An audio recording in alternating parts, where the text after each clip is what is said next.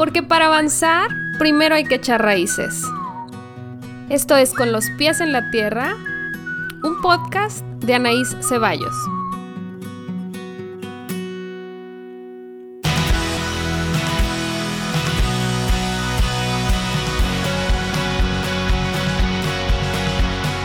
Este es el episodio número 14 de Con los pies en la tierra. Hola, ¿cómo están? Bienvenidas una semana más a mi podcast con invitadas, que ya se me está haciendo costumbre y ya casi nunca hablo sola porque aunque hablo mucho me gusta invitar amigas a hablar, amigas o gente que conozco, que admiro y que que quiero entrevistar para que todas las demás escuchen lo que hacen. Esta ocasión sí es mi amiga, aquí está frente a mí, pero en la computadora porque COVID. Pero como siempre ya saben, eh, me gusta que ellas mismas se presenten para que puedan explicarles qué hacen y por qué es que a mí se me ocurrió invitarlas. Ella es Susana, pero ahorita les cuenta a detalle. Muchas gracias, Susana, por, por aceptar mi invitación y por estar aquí en domingo. Siempre claro que trabajamos en domingo para que valoren nuestros esfuerzos. Muchas gracias a ti, Anaís. Bueno, mucho gusto. Yo soy Susana Benavides, eh, soy psicóloga, hice maestría en psicología de la salud. Siempre desde que me gradué he estado como enfocada a toda la rama infantil, adolescente y últimamente adulto. Tengo aproximadamente 11 años, sí, ya 11 años trabajando con, infantil y adolescentes. Primero empecé trabajando en escuela y luego me fui a, a la parte clínica en consulta, anteriormente estaba en un, centro privado en donde se abordaban diferentes tipos de terapias, pero todo enfocado a niños y adolescentes.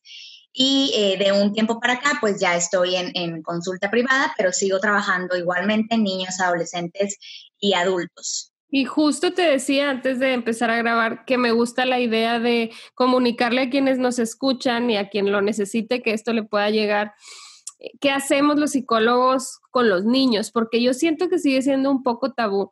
A mí me tocó trabajar con Susana, también me ha tocado darle clases y nos tocó tomar clases juntas, así que hemos estado en todo, hemos sido este, compañeras de salón, he sido su maestra y hemos trabajado juntas.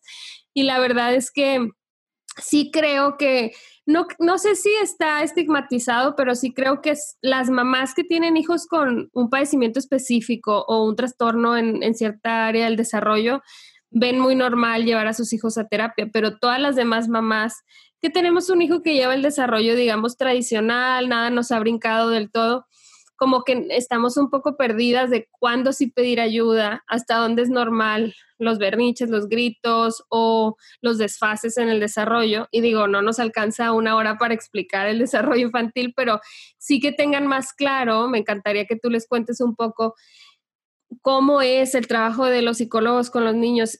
¿Se necesita ya tener como un problema grave o en qué momento empezar? Me gustaría que por ahí empieces a compartirnos, o sea, cuándo tú sí recomiendas que lleven a los niños a valoración o desde cuándo, desde qué edad?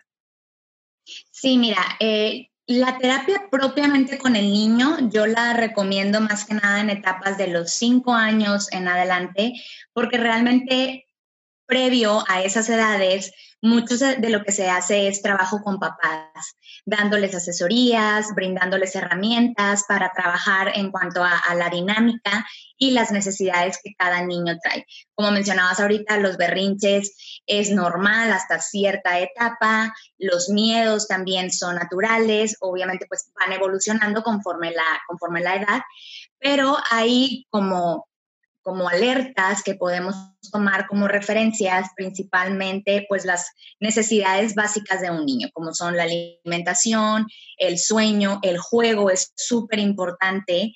Em, pesadillas también pudiera ser una de ellas, en sueño refiriéndome a alteraciones, ya sea si batalla para quedarse dormido, eh, si no le batalla mucho para, por ejemplo, separarse de papá o de mamá, eh, llanto recurrente, eh, rabietas recurrentes o mucha irritabilidad, cuando a veces dices es que no, aparentemente no hay como un, motivo en concreto y no sabemos como qué le pasa, ¿no? Entonces, sí también es importante aclarar que no es necesario que haya una como problemática grave para esperar acudir a un psicólogo, sino simplemente pudiera ser como un monitoreo, o sea, si hay algo que a ti como mamá o como papá te inquieta, que son pues los expertos en el niño, eh, pues no, no tenemos que esperar tanto. Es bueno acercarnos, simplemente pedir como una asesoría, platicar un poquito sobre qué es lo que están observando en el niño, qué diferencias notan de a cómo anteriormente el niño se comportaba o se desenvolvía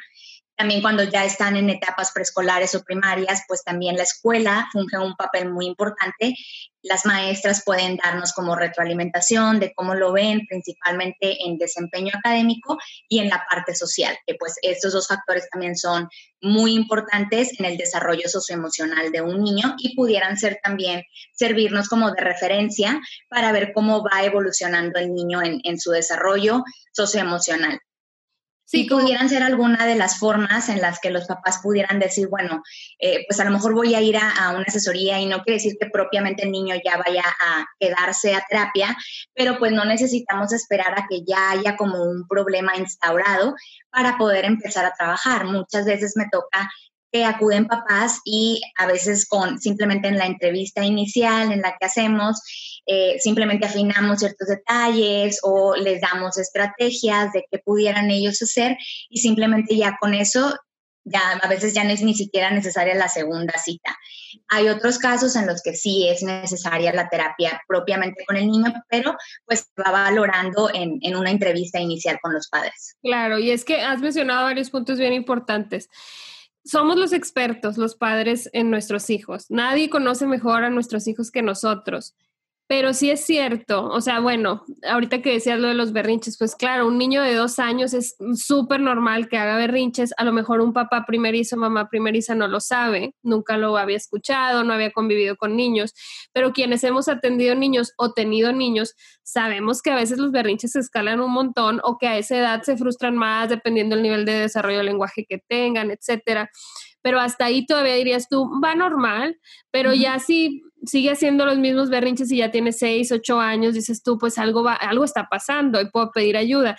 Pero ahorita que, que decías como los puntos importantes, que se puede pedir ayuda, pero que también puede pasar que las maestras nos digan, ahí brinca otro tema, porque muchas veces soy experta en mi hijo, pero en mi hijo en la casa y mi hijo en el, en el aula se comporta muy distinto.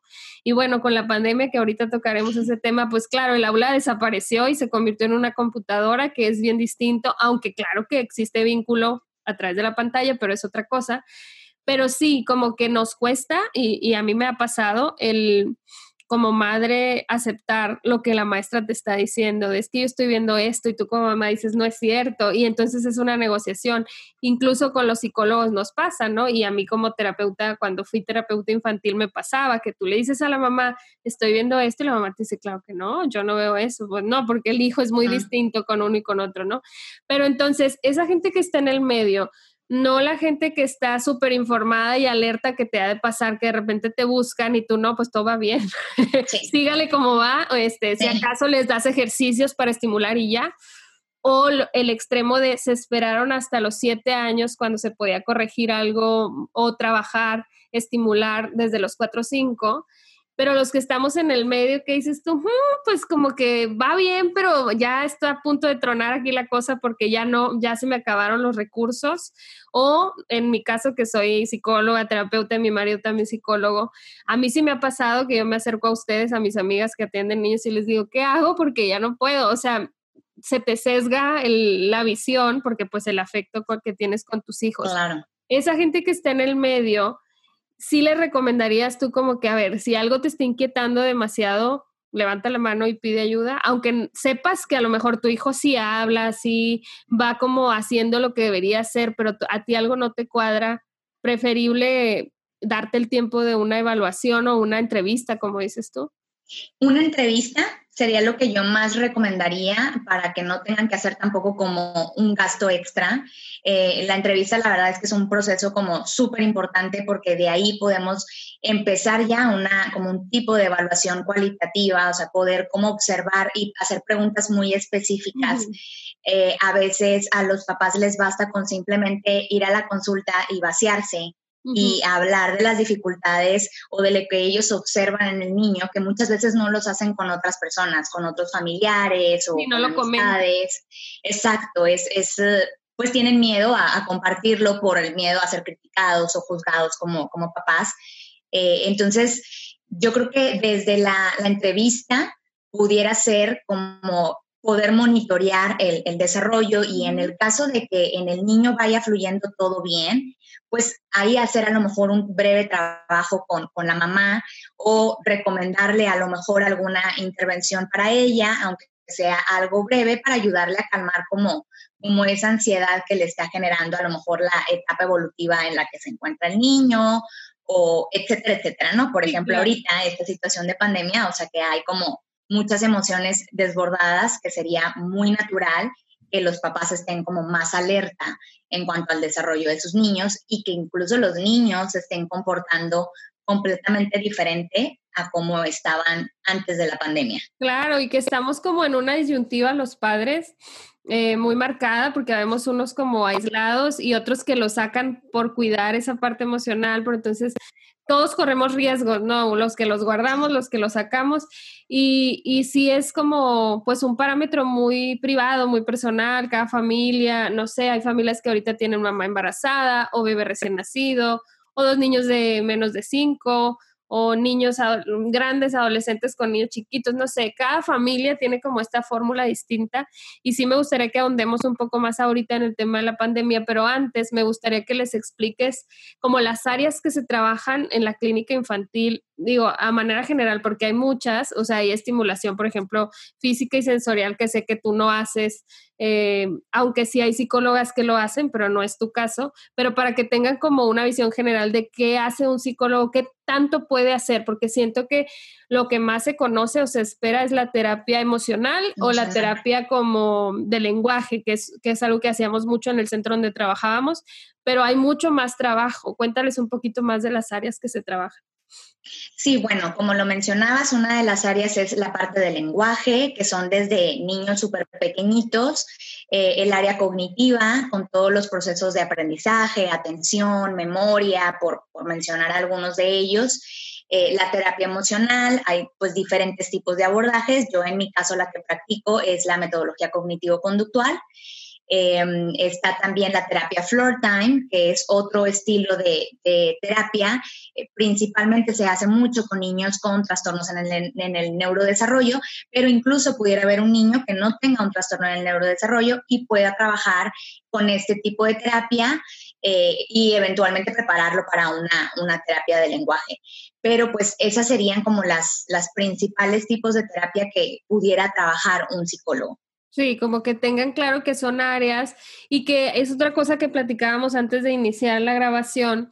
Es bien importante que sea multidisciplinario el abordaje, que tengamos un equipo, que haya un neurólogo, un, un neuropediatra, o sea, tiene que ser como cada especialidad eh, enfocada a la necesidad de tu hijo. No todos los niños van a tener que ir a terapia, así como no todos los adultos, aunque sería bueno.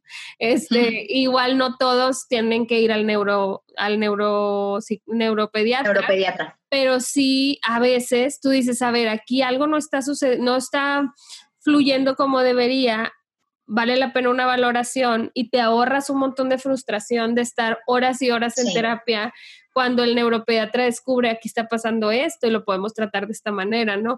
Entonces, sí es bueno que sepan que ahora contamos con muchas ventajas, mucho este personal bien capacitado. Hace 10, 15 años que empezamos nosotras, no, había, claro, no había tanta capacitación. Eh, en Estados Unidos iban un poco más adelante, pero aquí en México nos faltaba mucho conocimiento y práctica.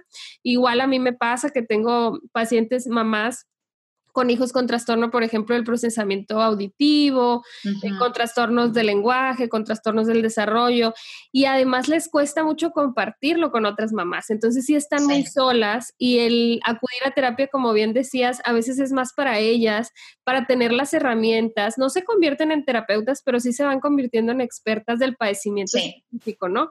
Y eso yo creo que da mucha luz el escuchar las madres que, que contamos con profesionales que no nos van a juzgar y que no nos van a decir, ah, es que no lo trajiste antes, no, pues ya, o sea, es como, a ver, vamos a trabajar con lo que hay y se hace así o así. Ahora sí, hablando de la pandemia, ¿Cómo, para empezar, cómo ha sido el cambio para ti como terapeuta? Porque digo, es un gran reto y yo toda mi admiración porque yo llevo mucho trabajando en línea, pero con adultos, con niños yo de hecho por eso los dejé de ver, porque para mí era, yo en línea no, gracias, no quiero, pero pues tú no tenías de otra, ¿verdad? Tú ya tenías tus pacientes. ¿Cómo te ha ido con ese ajuste? Al principio la verdad es que sí fue difícil porque pues mucho era como por las edades, no con todos podíamos pues trabajar de la misma manera o digamos que no se aprovechaba el tiempo de la misma forma que como cuando los teníamos en la terapia física, ¿verdad? Pero pues no había de otra más que adaptarnos y, y adecuarnos. Yo creo que lo más complejo fue como eh, pues innovar el material que normalmente utilizábamos en terapia, que era pues material físico, que luego se volvió a como todo muy tecnológico, eh, hacer muchas variaciones con el material para que el niño se pudiera mantener atento y principalmente motivado. Al inicio de la pandemia yo te podría decir que fue como, para los niños al menos, era como novedoso, A raíz de que regresaron, claro, a raíz de que regresan a la escuela, ha sido un poquito, digo, al menos hablando desde mi, mi, mi experiencia, lo que me ha tocado en esto, eh, ha sido un poquito más complejo porque pues obviamente ya están cansados, ya tuvieron toda una mañana de estar conectados. Entonces, pues sí ha sido como ir monitoreando, incluso ir siendo muy honesta con los papás, o sea, ir diciendo, sabes que con quienes sí está funcionando trabajar la terapia en línea, con quienes no podemos hacerlo y ya sea canalizar con algún terapeuta que sí esté trabajándolo de manera física o hay algunos otros casos en los que podemos hacer quedarnos trabajando con los papás dándoles asesorías e intentando como entrenarlos a ellos para, generalizar estos objetivos a, a, casa y que todo el trabajo que ya se venía haciendo pues no se pierda. Sí, me imagino que es un reto muy cañón, pero también he ido viendo que existen cada vez más como aplicaciones, no sé, yo no nada tecnológica, pero como que dentro del Zoom puedes compartir pantalla, que eso ya sabemos, pero muy interactivo y que participe, o sea, cada vez hay más, ¿no? Y eso pues nos da una lucecita ahí como de que sí se puede, nada más como tú dices, sí. el caso. Y la verdad que con adolescentes wow, o sea, ha sido bastante útil y bastante funcional.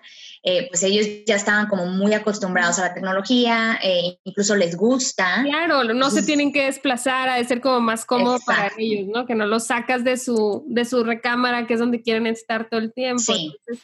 Súper bien. Pero fíjate, además de la pandemia, yo he recibido comentarios de varias personas, eh, amigas y gente que me sigue, preocupados por sus hijos y sus hijas ahora con el, con el aislamiento. ¿Por qué? Porque sí hay familias que estamos muy pues muy aisladas, muy separadas del contacto humano, nada más mucho contacto virtual, pero sí habemos muchos que hemos, que hemos tomado decisiones de no frecuentar familia, de, de quedarnos en casa por completo. Y sí empiezan a notar como indicadores de ansiedad, yo diría, desde mi punto de vista profesional, pero pues claro, ha sido solo pláticas, no es que yo he atendido estos casos, pero pues yo misma lo vivo aquí en mi casa con mis hijos, están muy bien y son niños felices que juegan, están sanos, pero sí se nota un cambio, por supuesto que que se nota que están resintiendo, como todas las personas, a los adultos también nos ha pasado y hemos estado como en una montaña rusa, que hay días muy buenos que dices tú, fantástico, pude acomodar mi casa y otros días horribles de, no más, esto no puede ser real, ¿no? Entonces, pues los niños lo manifiestan de formas distintas yo hablo mucho, siempre comparto mucho mi experiencia como mamá y eso me funciona para que las demás sepan que es normal. Por ejemplo, muy seguido comparto que mi hijo pues no duerme muy bien desde que tuvo a su hermana, básicamente ahí empezó él a despertarse y a buscar a su papá y a, resentir, ¿no? Como que ya no era hijo único, pero precisamente a partir de que retomó las clases otra vez ha sido como muy seguido que está ansioso en la noche, que se asusta, que llora, etcétera. Entonces, bueno, en el caso de nosotros tenemos la fortuna, no sé si es fortuna, pero yo digo que sí, de ser psicólogos los dos. Entonces, pues entendemos, no nos enojamos, aunque obviamente después de cuatro despertares sí, sí te enojas. Cansado. Sí, o sea, sí te enojas, pero le explicas de que, a ver, es que necesito dormir, no es que estoy enojada contigo. Pero sí me tocan pacientes mías o amigas o seguidoras que no saben qué hacer y están muy preocupadas y particularmente las mamás de hijos únicos. ¿Por qué? Porque un niño que no tiene hermanos en casa, no es que le estés haciendo no está socializando ahora sí completamente con nadie. En este momento sí es como, pues, ¿qué, ¿qué hacer? Obviamente ahí la decisión de la salida es familiar, pero tú específicamente hablando de la ansiedad que está generando el encierro, ¿qué podemos hacer como papás? Así como primer filtro, evidentemente, pues si es necesario llevarlos al psicólogo, pero ¿cómo saber cuándo? Y mientras no sea necesario, ¿cómo sortear ahí con, la ansiedad? ¿Normalizarla? Eh, ¿Apapachar los demás o no? Como que siento que tenemos ahí la duda porque es algo muy nuevo.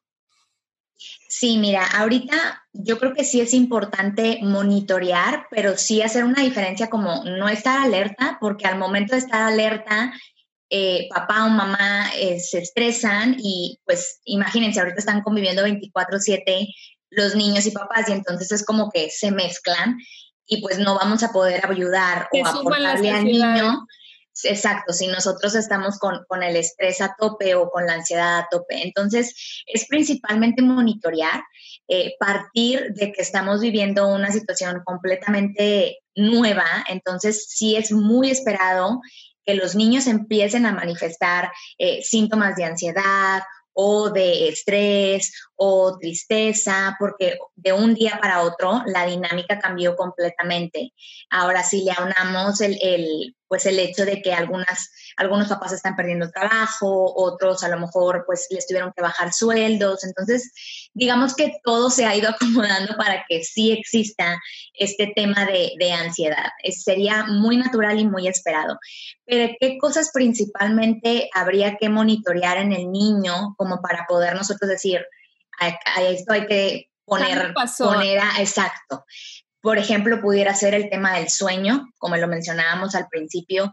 Eh, a lo mejor están batallando para quedarse dormidos o tienen despertares nocturnos por la noche o pesadillas de manera recurrente, que las pesadillas también son naturales en ciertas edades, pero ya principalmente cuando tú dices, es que esto de siete días de la semana está pasando la gran mayoría de las veces y está permeando al niño en su desempeño y en la dinámica familiar. Entonces, el sueño es una de ellas, la alimentación, volvemos a lo mismo, o sea, siempre eh, tomar en cuenta que estos comportamientos se repitan, porque pudiera parecer que un día el niño pues estaba triste porque extraña a sus amiguitos o extraña a sus abuelitos, que me ha tocado también mucho eso, y pues es natural, o sea, el, el cuerpo reacciona y pues al, cada niño responde de manera diferente y a lo mejor habrá uno que diga pues no tiene apetito el día de hoy, ¿no?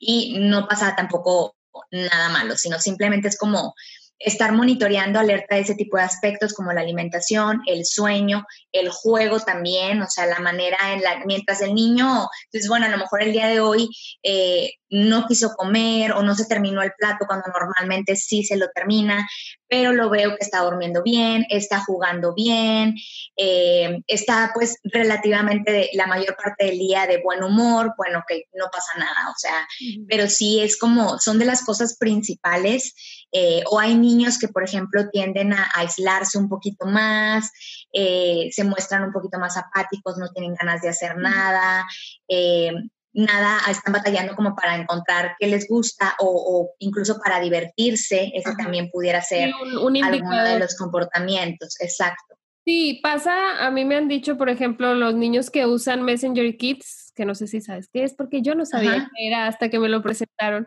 Es esta aplicación para que hablen entre ellos, entre comillas, segura. Yo no la conozco, o sea, no la he usado, pero me han contado que al principio era como el boom, ¿no? De que estaban felices porque podían hablar con sus amigos, con sus abuelos, y que después fue ya no quiero, o sea, les hablaban y no les contestaban.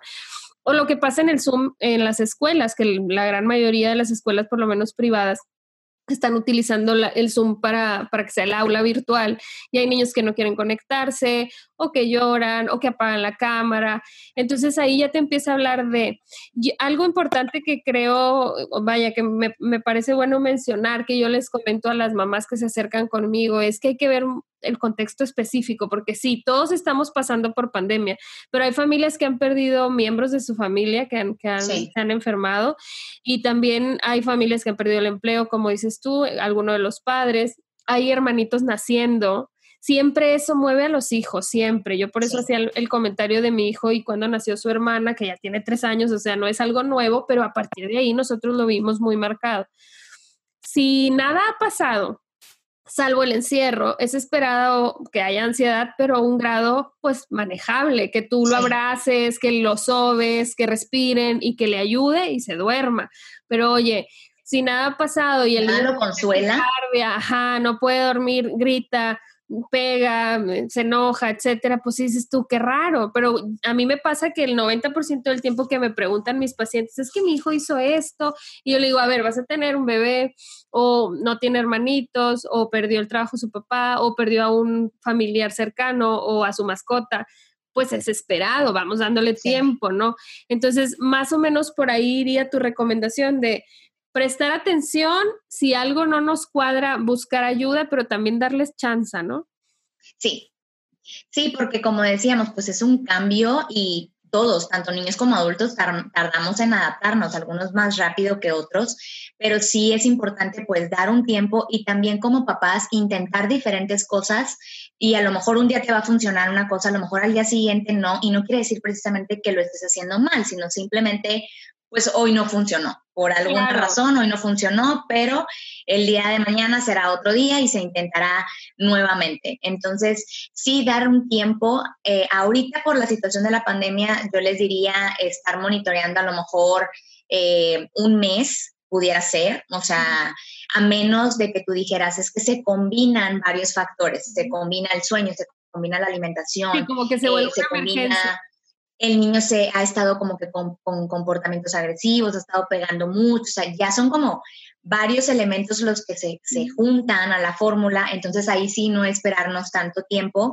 y acudir, como les decía, a lo mejor muchas veces no va a ser, la, no va a haber la necesidad de que el niño entre a una terapia formalmente, pero sí es importante darles recursos a los papás y en esta medida ellos también se van a sentir más tranquilos, más seguros y igualmente el niño. Entonces, pues sí, estar monitoreando, dar tiempo máximo un mes. A lo mejor si estuviéramos en otra situación sería más el tiempo, pero al menos por lo que estamos viviendo ahorita, pues ese sería más aproximadamente el, tiempo, que yo sugeriría. Sí, más porque está siendo muy cambiante, ¿no? La situación de la pandemia en cada país es distinto, en cada ciudad es distinto, en cada familia, o sea, como te digo, hay, hay quienes incluso han salido de vacaciones, han visto familiares y eso ayuda, evidentemente ayuda a la parte emocional, pero bueno, hay quien por eso ha tenido una repercusión de salud y luego viene otro golpe emocional. Entonces, como cada caso es tan distinto, la indicación sería esta, ¿no? Busca una entrevista. A mí incluso me ha tocado, yo que ya no veo niños, pero sí me ha tocado dar asesorías a padres ahora durante la pandemia muy puntuales. Oye, Anaís, pasó esto, estoy muy preocupada porque me dijo esto, hacía algo súper puntual y, se asustan porque nunca había pasado. Entonces ya analizamos y como te digo, la mayor parte de las veces esos puntos rojos que han surgido solo una vez, pues resulta que no era nada grave, pero ya los dejo yo con herramientas así como lo que tú estás mencionando. Oye, pues vamos a checar esto, esto y me vuelves a buscar si necesitas, pero ya los papás se van con estas herramientas que pueden utilizar específicas. Y ahora, ¿qué pasa con los papás, con hijos con, situaciones específicas que ya se estaban tratando, que no son tus pacientes? O sea, porque tus pacientes pues están cubiertos, tú tienes ya el tratamiento y ya lo has visto. Pero si te está escuchando una mamá que tiene un hijo con un trastorno generalizado del desarrollo, un trastorno del lenguaje, procesamiento auditivo, trastorno sensorial, o sea, ¿qué dices tú? Híjole, el lugar al que íbamos lo cerraron eh, mis hijos, no sé, no tienen nada de lenguaje o son cero autónomos, o sea, tengo que salir yo y es mucho show. Ahí, ¿qué recomendación les darías? Que intenten en línea, obviamente, pues ahorita nos das tus datos, pero pues no puedes atenderlos a todos, ¿verdad? Entonces, si no eres tú, es que te busquen y tú les recomiendas, pero en general, como ¿cuál ¿cuántas o cuáles opciones habría? ¿Si arriesgarse y, sacarlos o, cómo sería? Mira, yo creo que el arriesgarse a sacarlos o no, siento que ya sería como una, una decisión muy particular de, de, cada papá. O sea, yo no sería lo que les diría, sí, tienes que salir para dar la intervención. Yo creo que ahorita ya es como hay prioridades y pues ahorita prioridades es la salud. Entonces, eh, yo lo que primero les sugiero a los papás es hacer como una, una junta con ellos para que platiquen un poquito sobre cuáles son las dificultades del niño. A lo mejor, por ejemplo, si se trata de un chiquito de autismo, pudiéramos primero por empezar a ayudar a los papás a estructurar y a desarrollar una nueva rutina, que esto es súper importante hablando de este tipo de casos, y muchas veces con este trabajo que se va haciendo con ellos, dándoles herramientas o apoyos visuales que ellos pudieran iniciar por ir trabajando con ellos o cuando son muy chiquitos también por medio del juego se les puede dar estrategias a los papás, sugerencias de ver ciertos videos, sobre todo de la terapia floor time, como para que ellos también puedan ir estimulando de cierta manera estas habilidades desde casa. Eh, ahorita ya hay algunas terapeutas que sí están yendo a trabajar en, casa, eh, algunos otros centros que empiezan a abrir, entonces pues yo primero le sugeriría eh, pues platicar un poquito, a lo mejor al hacer el contacto, platicar un poquito sobre específicamente qué es lo que están buscando. En el caso de ser necesario, hacemos una junta. Eh, de no poder atenderlos yo, pues les refiero a alguna otra de mis colegas, llámese en el área de lenguaje o sensorial o físico o conductual, también es otra área que puede trabajar el psicólogo y, no, la mencionamos al principio, o la parte cognitiva o, la parte emocional.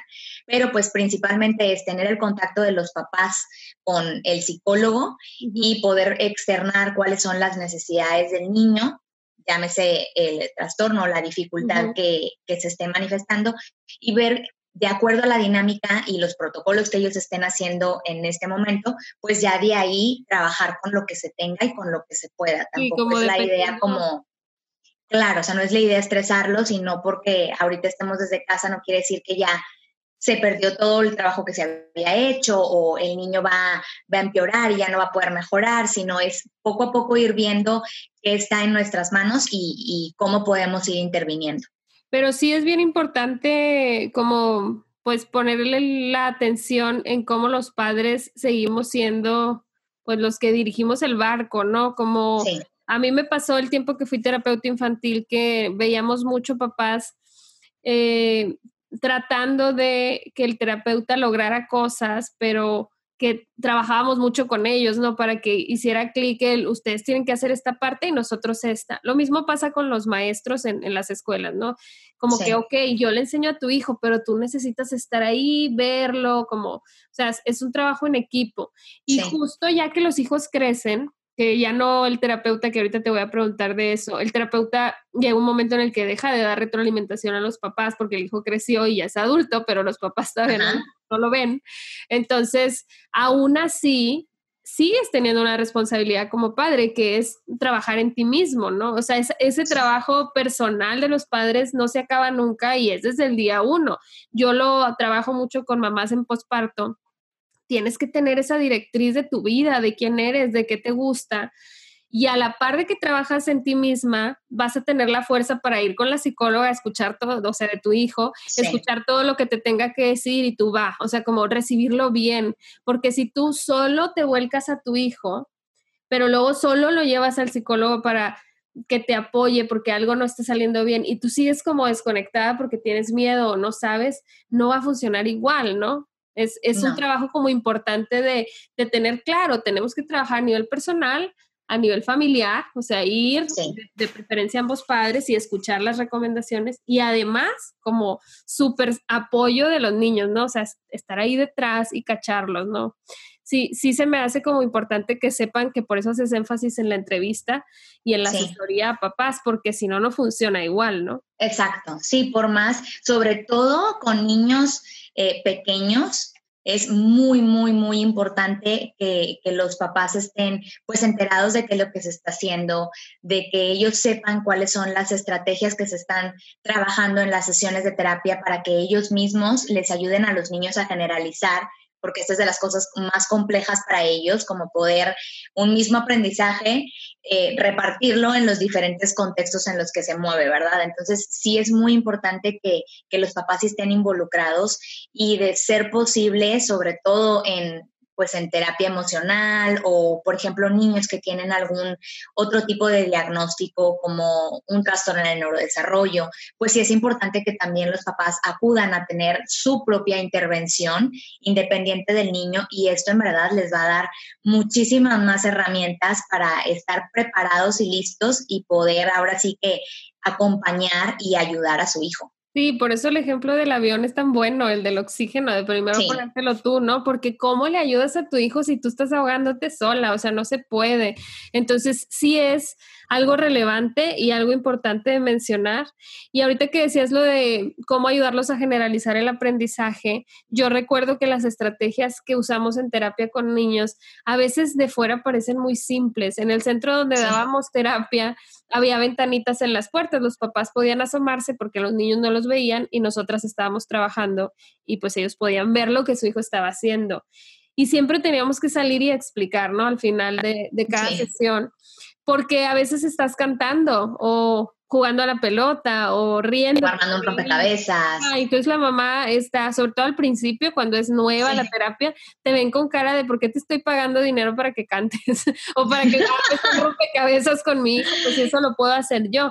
Entonces vamos explicando y vamos explicando como todo el protocolo y todo como la seriación de cosas que necesitamos que ejecute para que dé el brinco este, en su desarrollo, pero sí por eso es súper importante como la retroalimentación. Y antes nos pasaba que los papás estaban muy ocupados, digo, no sé si siga pasando porque yo ya no lo hago, ya no trabajo, pero sí ha pasado que yo lo he visto que gracias a la pandemia muchos padres han tenido un poco menos de prisa porque ya no andan en el tráfico, etcétera. Entonces, sí creo que ahí puede haber como algo súper positivo, que los papás tienen media hora para hacer un Zoom y es fantástico el cambio, ¿no? Porque ya te pueden entender por dónde va es, como pues armar un rompecabezas de esos que tienen los mismos colores y que son bien complicados, pero que ya que te das como el tiempo de, no sé, de seleccionar los tonos, pues es más fácil, ¿no? Es así como un trabajo pues muy sutil, pero que a la vez genera cambios como muy, muy grandes.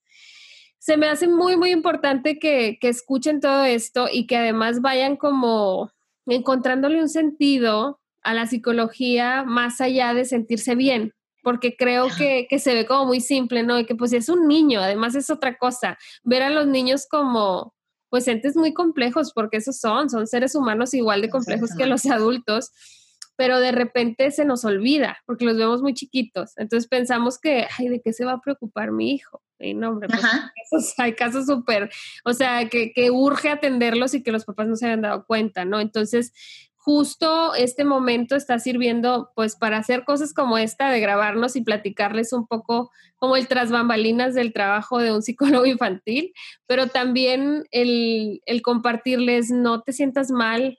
Si crees que algo anda mal con tu hijo, no es tu culpa siempre. A veces sí nos equivocamos, todos los padres nos equivocamos, pero más bien preguntan, ¿no? Para eso están los expertos como tú que, que has dedicado bastante tiempo a capacitarte y la práctica además, ¿no? Que te da muchas tablas. Que ya llega alguien y tú dices, mmm, me suena que va por aquí, le haces la evaluación y dices, ah, sí, va por ahí. Ahorita que hablo de la evaluación, te quería preguntar, dije ahorita, ¿hasta cuándo das retroalimentación a papás? O sea, ¿hasta cuándo haces el switch de ya solo veo al hijo aunque te busque el papá? ¿Es a la mayoría de edad o cuál es el parámetro? Mira, a partir de los 18 años, ahí sí ya es nada de, retroalimentación a los papás, o sea, ya es eh, incluso para las citas, agendarla y demás, es únicamente con el, con el adolescente. Pero incluso cuando ya son, eh, pues, chavitos de 14, 13, o sea, que ya están como muy conscientes y una de las cosas que más cuidamos nosotros en la terapia, pues es la parte de la confidencialidad y la confianza que se hace entre el niño o el adolescente y la terapeuta. Entonces, sí tenemos que tener como mucho cuidado con, con la retroalimentación que damos y aunque sean niños, es muy importante respetar también la confidencialidad del niño, eh, lo que te dice, eh, cuidar mucho que él no esté, que no esté presente al momento en el que hablas con, con papá o con mamá. Entonces, sí hay diferencia en el, en el feedback que doy cuando ya son, te digo, de primaria mayor, secundaria. Ahí sí todavía tengo como feedback con los papás, pero principalmente en juntas, o sea, no posterior a, la terapia, o sea, porque nunca no está presente el, adolescente, a menos de que haya algo que tengamos que hacer como actividad en conjunto, pero lo hago más como en juntas con papás, como para decir que estos objetivos somos los que estamos trabajando, esto es lo que hay que recomendar en casa o cada uno como mamá o como papá de qué forma puede apoyar o ayudar a su hijo, pero ya a partir de los 18 ya no hay feedback para los papás. Ya, sí, pero algo importante que supongo, digo yo así lo haría, pero hace mucho que no lo hago, este, si hay algo como que atenta contra su vida o que lo pone en súper peligro, ahí sí lo mencionaría. Ahí sí, sí, algo que le ponga en riesgo a él o a otras personas, ahí sí sí, sí, hay, hay puntos. Es el único eh, tema, o bueno, supongo que si alguien tiene como una dificultad en el desarrollo que le impida ser autosuficiente y que si tienes que decir las cosas, pero como dices, como que el foco está en la confidencialidad, o sea, no tienes por qué romper la confianza que te tiene tu paciente pero pues le irás comunicando a los papás lo pertinente hasta que se convierten en adultos y ahí sí ya, ahí sí hacemos un poco, a mí me ha tocado hacer trabajo con los padres, ¿no? De, no sé, me buscan para que atienda a sus hijos, pero pues ya son adultos que 20, 19. Y, y, es difícil porque ellos todavía los ven chiquitos y yo como madre los entiendo, pues a mí también seguramente cuando mis hijos tengan 19 me van a parecer niños, porque pues aparte uno va creciendo y tú estás más grande y los ves chiquitos, pero les cuesta mucho entender que si ellos pagan por la terapia, tú no les estés dando el resultado a ellos. Y es una negociación que al menos a mí, que ya son adultos, yo los veo, pero pues ellos todavía los ven como chiquitos y yo, a ver, o sea, sí, como, como decíamos ahorita, te vamos a dar la retroalimentación necesaria, pero no te puedo contar lo que me está diciendo, no te puedo decir su Tal cual que te dijo. Claro, claro, porque tenemos que respetar. Y muy, me, me, parece muy importante lo que dices de que con los niños es lo mismo, o sea, no le vas a contar que se quejó porque se enojó o que si jugaron a tal y con su mamá no quiere, pues eso ya es parte del el proceso. Más bien tú comunicas lo relevante, ¿verdad? Para, para su aprendizaje o para su padecimiento. Sí, o el objetivo en particular que se está trabajando y las estrategias que se están llevando a cabo, pero no tanto como los comentarios específicos del niño, porque pues eso ya corresponde a, pues el área privada de, del niño, aún así sea uno chiquito. Sí, chiquitito. Sí, eso es bien importante de saber y también que ellos entiendan, o sea, que todos los padres que nos escuchan entiendan, es bien importante respetarles a nuestros hijos su, su derecho de tener privacidad, de de no tener que decirnos siempre todo tal cual, de tener tiempos, o sea, sí hay que cuidarlo siempre mucho, pero hay que mostrarles a ellos porque justo les estamos enseñando para que en el futuro ellos sean los guardianes, ¿no? De su privacidad. O sea, no le tienes que decir a todos todo, a mí tampoco si no quieres. Entonces, en el futuro eso les ayuda. Por último, me gustaría que nos cuentes, ahorita estás trabajando solo en línea. Sí, ahorita estoy trabajando solo en línea. Eh, espero para término noviembre más o menos ya poder de manera presencial en, consultorio, pero ahorita pues sí estoy trabajando todo en, línea, tanto las asesorías con los papás como las terapias con los, con los niños. Pero igual eso te abre como posibilidades distintas, ¿no? De que ahora puedes ver gente en otras ciudades que a lo mejor antes no veías, o papás que por su trabajo no tengan chance de llevarte al niño o así, pero ahora estás abierta a eso y antes no podías porque tu agenda estaba llena en trabajo presencial. Sí, la verdad es que el trabajo con papá se ha hecho más fácil a raíz de, esta pandemia, o sea, el simple hecho de no tener que contabilizar tiempos de tráfico para moverte del trabajo al lugar o de tu casa al lugar, sí está mucho más fácil. También mis horarios están pues más accesibles por el hecho de que pues trabajamos desde casa. Exacto, entonces eh, pues sí, es muchísimo más sencillo, al menos con, con adolescentes y y papás o adultos. como que los chiquitos es lo que se ha complicado, pero bueno, ahí sí ya viene de nuevo el, el tiempo de, de, lo presencial y ya tú te irás ajustando y además no, no nada más estás tú, o sea, como decías, tienes colegas, conocemos gente, acérquense. Yo por eso siempre les digo, mándenos un mensaje, no cuesta nada o una llamada y, y, ahí podemos filtrar y, y, yo les bromeo a mis pacientes, no cobramos por mensaje, o sea, no es como que no te vamos a contestar si no nos pagaste una consulta para nada. Nos sirve mucho filtrar escuchando sus necesidades y diciendo, va, vamos para acá, conozco a alguien buenísimo para este tema, ah, eso nos va dando eh, como más luz de a dónde mandarlos. Sí es una súper responsabilidad recomendar terapeutas. Recomendar gente. Sí, entonces, por lo menos yo en lo personal tengo muy pocos, o sea, recomiendo a quien me conozca y me haya pedido recomendaciones, siempre es como, pues les doy dos o tres nombres, no, no doy muchos, porque a mí no me consta cómo trabaja mucha gente, pero pues, por ejemplo, contigo y otro par de amigas que me tocó trabajar en vivo, tanto ellas me han visto trabajar a mí como yo las he visto trabajar a ellas y bueno, a ti también y además hemos estudiado juntas, sabemos el tipo de formación que hemos tenido, sabemos la característica, la ética que tenemos. Hay otra gente que podrá estar muy preparada, pero mientras no sea cercana a nosotros, pues es muy difícil entregarle como, sí, te mando al hijo de mi paciente o te mando a tal, híjole, pues es mucha responsabilidad. Entonces, por eso pedimos que se acerquen sin, sin ningún compromiso de que se vayan a quedar con nosotras, que nos pregunten, tanto a mí, pues digo, seguramente algunos de quienes nos escuchan ya, ya se los he mandado a ti, o sea, es, es algo común que nos recomendemos mutuamente porque confiamos en el trabajo de las, de las que han estado más cerca, ¿no? ¿por dónde te pueden buscar? Tú no eres eh, tan activa en redes sociales que tengas tu, cuenta ahí donde publiques sobre psicología o ya estás ahí o cómo va ese Hasta ahorita todavía no, pero les puedo facilitar mi, mi teléfono 811-553-0964. Muy bien. Ahí, de todas formas, yo se los pongo en la descripción esperamos te unas a las redes sociales y nos compartas. La verdad es que...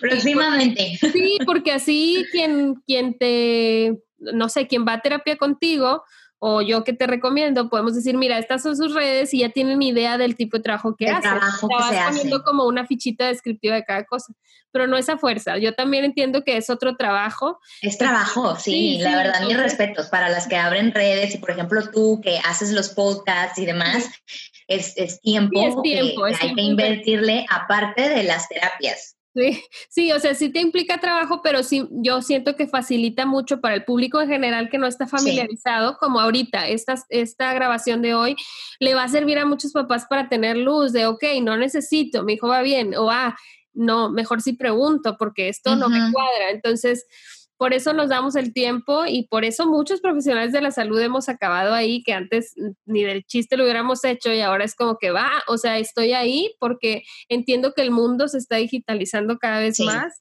y pues la pandemia, no sé, no sé qué va a pasar en el futuro, pero por lo pronto pues así va a seguir un buen rato y, y nos sirve mucho ir normalizando como la atención virtual, el, los podcasts, el mandar mensajito y pedir informes. ¿Tú atiendes también, o sea, si tomas WhatsApps o solo llamada? Sí, sí tomo WhatsApp. Ya, sí, entonces pueden mandarte un WhatsApp, pueden llamarte ya le dicen que aquí la escucharon, a ver si les hacen descuento.